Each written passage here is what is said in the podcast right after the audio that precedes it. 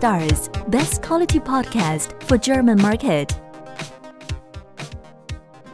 Herzlich willkommen zur Ausgabe 9 von diesem Podcast und ähm, auch heute habe ich wieder einen Gast, der ein ja, sehr interessantes Projekt hat ähm, und äh, es geht um den Christian Neib.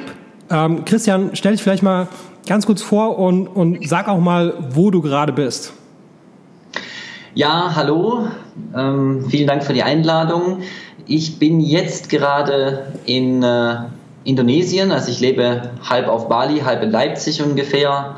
Und äh, wir haben geschäftliche Aktivitäten so in beiden, an beiden Orten. Und eins davon ist eben am Seba und das ist ja äh, standortunabhängig, weil unsere Server genau. ja auch irgendwo auf dem Planeten sind.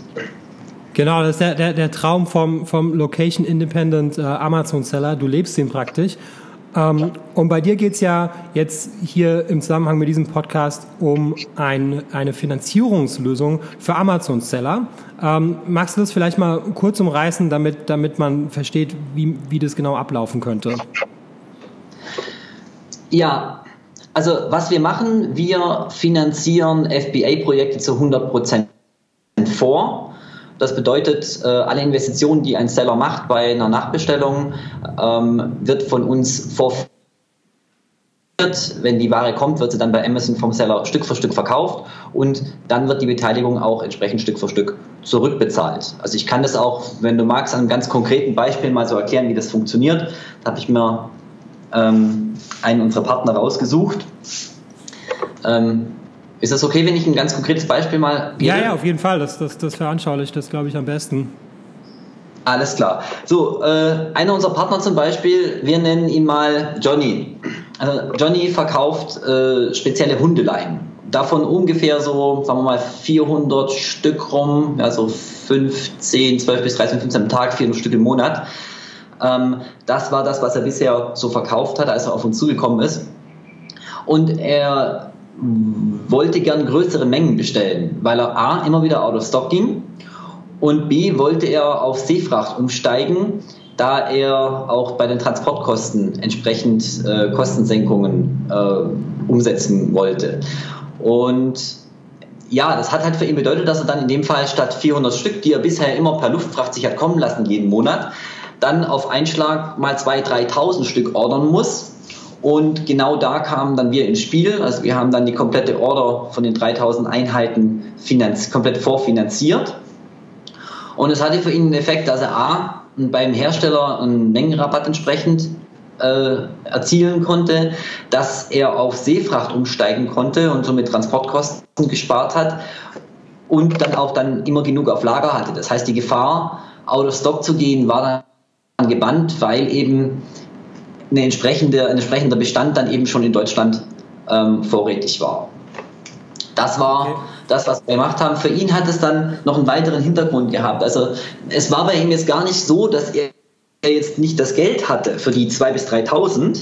Bei ihm war es dann mehr so, dass er neue Artikel launchen wollte. Er wollte neue Hundeartikel launchen und aufgrund dessen, dass er dann diese Nachbestellung mit uns gemacht hat, hat er Kapital frei gehabt und konnte dann zwei, drei neue Artikel auf den Markt bringen, von denen wir jetzt auch einen erfolgreichen Artikel entsprechend äh, vorfinanziert haben. Okay, sehr spannend. Ja. Ähm, und ich denke, es ist auch sehr mutig von dir, weil ähm, was, was hat dir die Zuversicht gegeben, dass ähm, sich dieser Artikel dann auch so verkaufen wird, wie, wie das geplant war?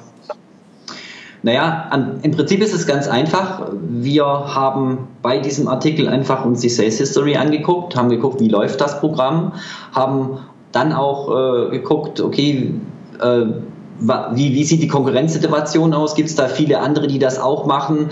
Ähm, haben uns vergewissert, dass ja das Produkt nicht unbedingt sofort geklaut werden kann, also dass es halt ein entsprechendes Branding hat, dass es ein bisschen außergewöhnlich ist und äh, somit auch von der Konkurrenz ein bisschen geschützt ist.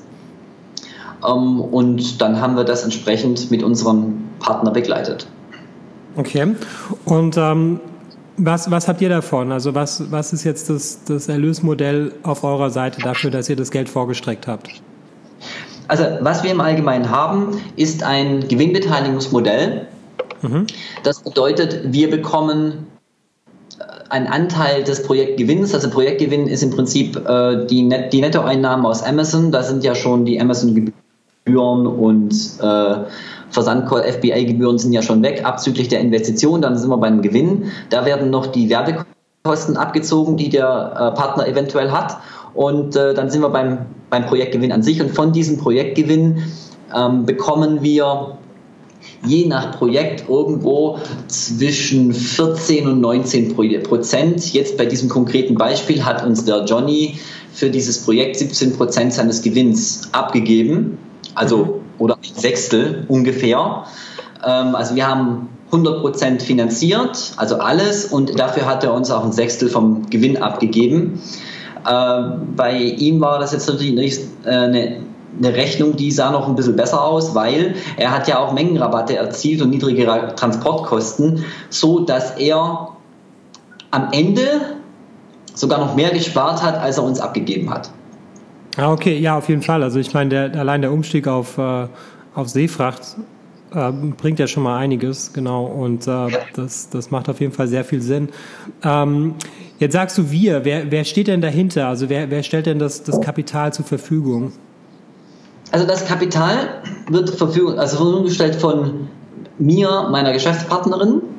Ähm, das ist die Monika. Also Monika, meine Person, wir machen alle Unternehmen, also alle Unternehmungen gemeinsam. Also die Partners Beteiligungsgesellschaft besteht aus diesen beiden Personen. Und wir haben für dieses Projekt noch einen weiteren Partner, einen privaten Freund von uns, der äh, auch gesagt hat, okay, da mache ich mit und so konnten wir das Budget entsprechend erhöhen für dieses Projekt, sodass wir in der Lage sind, dieses Jahr etwa 50 Projekte zu begleiten. Okay. Wir haben auch dass wir das, äh, dass wir A, alle Gewinne, die wir damit machen, sofort, also entsprechend drin lassen, reinvestieren und wenn es entsprechend läuft, dann auch noch mehr äh, Budget zur Verfügung zu stellen, sodass es wenn, wenn alles gut läuft, wir im Jahr 2018 vielleicht sogar 100 Projekte mit unseren Partnern gemeinsam finanzieren können. Okay, sehr ambitioniert. Und, und wie, wie groß ist ein Projekt für dich? Also was ist normalerweise so eine Investition? Ähm, also es geht los bei 5000 Euro. Darunter macht es relativ wenig Sinn für uns.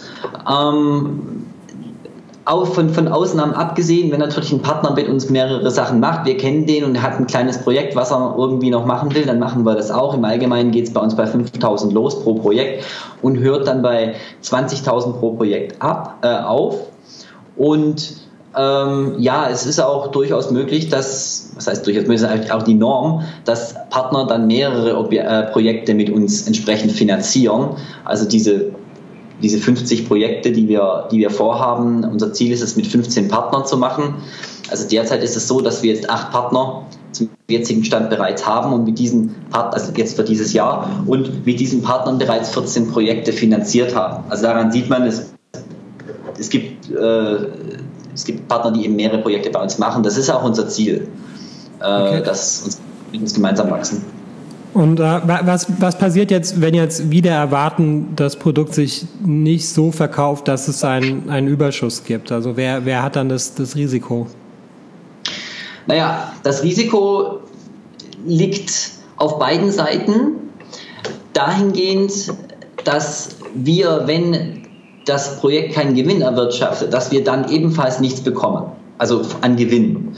Mhm. Ähm, Bedeutet, wir wollen nichts dran verdienen, wenn unser Partner nichts dran verdient. Es ist allerdings, rein technisch gesehen, handelt es sich hier, in der Finanzsprache redet man von einem partiarischen Darlehen. Das heißt, das, das Geld, das wir äh, reingesteckt haben, das muss uns der Partner auf jeden Fall zurückzahlen.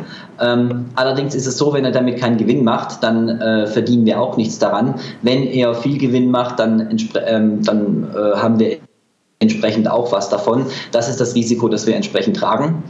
Wir hoffen allerdings, äh, es ist bisher nie passiert und ich hoffe, das passiert auch in Zukunft nicht, man weiß aber nie. Ne? Ich glaube, das ist dann eher, wenn sowas passiert, dann kann ich mir das weniger vom Verkauf her vorstellen, sondern dass zum Beispiel mal die Qualitätskontrolle nicht funktioniert hat und ein hoher Ausschuss ist oder sowas. Also solche außergewöhnlichen Dinge, dem kann man ja dann entsprechend durch gute Kontrollen vorbeugen. Naja, man weiß nie, was passiert. Also das heißt, äh, ja. es, es, gibt irgendwie tausend Gründe, warum jetzt ein Produkt äh, vielleicht nicht so gut funktioniert, wie man sich das, das geplant ja. hatte. Ähm, Okay, das heißt, ähm, wie, wie stellst du denn sicher, dass, dass der Verkäufer, sollte das jetzt nicht funktionieren, dann in der Lage ist, den, den, das Darlehen zurückzubezahlen? Oder gibt es da, basiert das auf Vertrauen? Das ist, das ist unser Risiko. Ähm, wenn jetzt ein, wenn es ein Partner nicht zurückbezahlen kann, also in Anführungszeichen, wenn er jetzt pleite gehen würde, ja, wenn es eine GmbH ist und die geht pleite, äh, dann ist das natürlich für uns ein Risiko. Also was wir als, als Sicherheit haben, ist äh, die Ware. Es läuft so, dass, wenn wir jetzt bei dem Beispiel von den ähm, 3000 Hundeleinen kommen, kommen die 3000 Hundeleinen kommen in Deutschland an. Und an dem Ort, wo sie eben palettiert werden für Amazon und, oder gelabelt werden für Amazon, dort äh, wird die Ware zwischengelagert und wir geben jetzt in dem Beispiel 500 Stück frei zum Verkauf. Und wenn zum Beispiel der Partner nicht bezahlen will, dann äh, müssen, können wir nicht, dann müssen, dann geben wir einfach die nächste Charge nicht frei und haben dann ein Stück der Restware als Sicherheit. Also das heißt, das ist im Prinzip unsere Sicherheit, falls der Partner nicht bezahlen will. Wenn der Partner nicht bezahlen kann, dann liegt es normalerweise, dann würde es daran liegen, dass das Produkt in welcher Weise, aus welchem Grund auch immer wertlos oder, oder wenig wert geworden ist, dann würde uns die Sicherheit natürlich nicht viel nützen und dann würden wir auch ein Verlustrisiko eingehen. Das ist jetzt normal. Deswegen ist es auch ganz wichtig ähm, bei der Partnerauswahl, dass wir eben eine beschränkte Zahl von Partnern haben, mit denen wir Geschäft versuchen, mit denen wir ein Projekt zusammen machen und dann zusammen äh, wachsen. Da kann man Dinge A unbürokratisch machen und B lernt man sich gegenseitig kennen und kann dann auch ein entsprechendes Vertrauen entwickeln. Das ist mhm. auch wichtig. Ja, das wusste ich gar nicht, dass, dass ihr auch ein Lager in Deutschland habt. Also, nee, ähm, haben wir nicht. Wir haben kein Lager in Deutschland.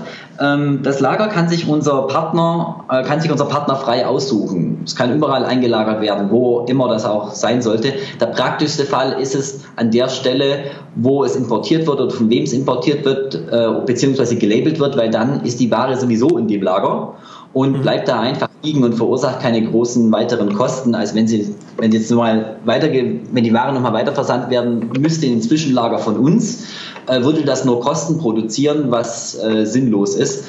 Ähm, und deswegen machen wir das auf dem einfachen Weg. Und wer hat die Kontrolle über das Lager? Ähm, das macht die Spedition. Nein, nein, ich meine, also wenn es jetzt, jetzt zum Disput kommen würde, das heißt, ähm, wer, wer kann jetzt sagen, okay, ähm, ich gebe jetzt die Ware nicht mehr raus? Also macht das dann der, der Händler also, oder? Nee, wir, also der, ähm, da wir die Ware finanziert haben, müssen wir die Ware auch freigeben. Ohne unsere Freigabe wird die Ware nicht rausgegeben. Okay, okay, habe ich verstanden. Okay, dann, ähm, genau, dann habe ich jetzt noch eine Frage und zwar, ähm, viele Händler machen ja oder haben ja vielleicht gute Kontakte zu, zu dem Lieferanten und ähm, wenn ihr jetzt die Ware in Empfang nehmt, ähm, in, inwieweit ähm, tretet ihr dann auch mit dem, mit dem Hersteller in Asien in Kontakt und ist es vielleicht auch eine Sorge, die, die eure Kunden haben, dass ihr dann eventuell dann die Ware, die ihr jetzt schon eingelagert habt, dass ihr die einfach selber bestellen könntet, rein theoretisch? Also genau aus dem Grund machen wir es eigentlich anders. Wir empfangen die Ware eben nicht sondern der, äh, wohin die Ware kommt, von wem sie importiert wird, wo sie gelabelt wird, das entscheidet alles der, selber, der Seller selbst. Das Einzige, was wir haben, ist ein Recht, ähm, die Ware eben einzufrieren, ja, wenn mhm. der Partner seine Teilcharge nicht bezahlt hat. Ähm, und äh, von dem her ist, das, ist die Ware physisch erstmal nicht bei uns, und wir haben auch nur dann Zugriff, wenn jetzt der Partner seine Verpflichtungen nicht erfüllt. Und die Verpflichtung erfüllt heißt, er hat die erste Charge verkauft und hat uns dann unseren Anteil nicht gegeben. Dann hätten wir Zugriff auf die Ware. Vorher haben wir sie gar nicht. Es ist so, dass ähm, manche Partner, also gerade am Anfang haben, äh, die wollen zum Beispiel nicht, dass wir den Lieferanten direkt äh, bezahlen, ähm, weil sie eben zu viele Daten nicht rausgeben wollen. Das ist für uns auch vollkommen okay. Das läuft dann einfach so, dass unsere Partner den Lieferanten zunächst selbst zunächst bezahlen, also die Überweisung tätigen, uns den Überweisungsbeleg geben, den, die Rechnung, also die genaue Rechnungsadresse schwärzen und dann überweisen wir einfach zurück. Das machen Menschen, auf, ja. Also das, ja, ja. Also, auf okay. das Konto des Partners. Das machen wir schon. Also wir haben noch ein paar Sicherheiten eingebaut, aber wenn unsere Partner das äh, nicht möchte, dann erfahren wir auch die Kontaktdaten des Lieferanten nicht. Mhm, okay. Und äh, also wir, also das, das ist jetzt das eine. Dazu ist es so, dass natürlich unsere Firma, wir machen nur mit deutschsprachigen Firmen Geschäfte. Wir sind selber eine deutschsprachige Firma, müssen uns auch an Recht halten. Deswegen haben wir natürlich in Verträgen die entsprechenden Klauseln drin, dass wir das A nicht verwenden dürfen. Äh, außerdem ist es so, dass wir unseren Partnern für die Produktpalette, für das Produkt, was wir finanzieren, auch Exklusivität einräumen. Das heißt, wir ähm, sagen zu oder wir, ähm, äh, wir, wir geben Produktexklusivität in dem Sinn, dass wenn wir jetzt einen Partner finanzieren, dann finanzieren wir keinen Partner mit einem ähnlichen, wir keinen anderen Partner mit einem ähnlichen Produkt. Einfach damit da keine Interessenskonflikte äh, aufkommen. Okay, ähnlich heißt was? Also keine, keine zweite Hundelinie alleine oder, oder kein zweites äh, äh, Tierzubehörprodukt oder was, was heißt ähnlich? Also in dem Fall müsste man es eben vereinbaren, wenn der Partner jetzt bei, den, bei den, dieser Partner war spezialisiert auf Hundeleien. Wir haben dann gesagt, okay, das sind einfach Hundeartikel. Ähm, wenn jetzt aber irgendjemand was für Kaninchen machen würde, ähm, dann dürften wir den trotzdem finanzieren. Und da gibt es auch nicht wirklich einen Interessenskonflikt, weil unser Partner eben auf, auf Hundeleien spezialisiert ist. Mhm. Und äh, ja, das ist eine Sache, die man individuell ausmacht. Darum ist es uns eben auch so wichtig, dass wir ähm, Oh, Entschuldigung, da hinten ist gerade Tempelzeremonie. Okay. Ich höre es Ich so ein bisschen, ja. aber lass dich nicht stören. Alles klar. Und äh, deswegen wird das individuell vereinbart. Okay. Ähm, jetzt kann ich mir gut vorstellen, jetzt wird der eine oder andere sagen, okay, Amazon äh, Private Label, da möchte ich Gas geben. Und ähm, mhm. da ich jetzt auch nicht so viel Geld habe, ähm, wäre das ja eigentlich eine, eine super Möglichkeit, um, um jetzt erstmal Fuß zu fassen. Wie siehst du das? Ja. Ähm, ich würde mal sagen, wir sind die richtigen Partner für diejenigen, die bereits ein Produkt erfolgreich gelauncht haben und äh, mit dem erfolgreichen Launch dann mal größere Mengen nachbestellen müssen. Dazu sind wir der richtige Partner. Also dann, wenn es um Volumina geht. Für jemand, der ganz am Anfang steht, ähm, für den sind wir nicht der richtige Partner. Und zwar schlichtweg aus dem Grund, wenn ich ein neues Produkt launche, sollte ich anfangen mit echt kleinen Mengen, um zu testen, was läuft, was nicht läuft, vielleicht mit mehreren Produkten. Und, das sind, und wenn man dann mit uns gleich auf einen Schlag irgendwie ein paar tausend Einheiten von irgendwas bestellt, ohne zu wissen, wie sich verkauft, das ist eine Sache, die würde ich keinem empfehlen. Und das ist auch eine Sache, die wir nicht unterstützen. Also ja, der genau. Partner muss das Produkt entsprechend schon gelauncht haben. Ähm, das mit dem am Anfang stehen ist immer sehr relativ. Ja? Das ist ja eine individuelle Sache. Was heißt am Anfang, aber äh, auf jeden Fall muss ein Partner bei uns schon eine Sales-Historie von drei Monaten vorweisen können. Ansonsten ist eine Nachbestellung für beide Seiten einfach zu gefährlich in der Dimension.